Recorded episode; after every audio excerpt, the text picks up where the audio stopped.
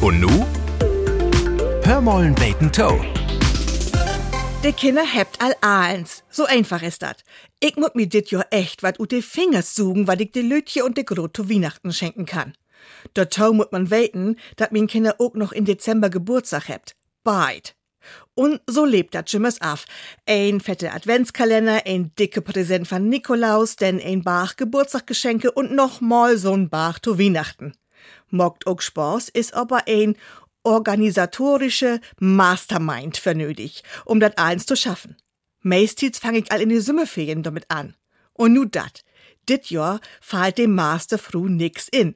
Die Kinder aber auch nicht so recht. Die Wunschzetels sücht ganz mau ut. Mit Lego spült die Lütje nicht, ein Tablet hebt die Kinder all, die Grot hätt dit Jahr albanig voll kriegen, ein Handy für die Lütje gibt dat erst nächstes Jahr und wir wollen ja auch nicht mehr so viel Kram und Tüdel gucken.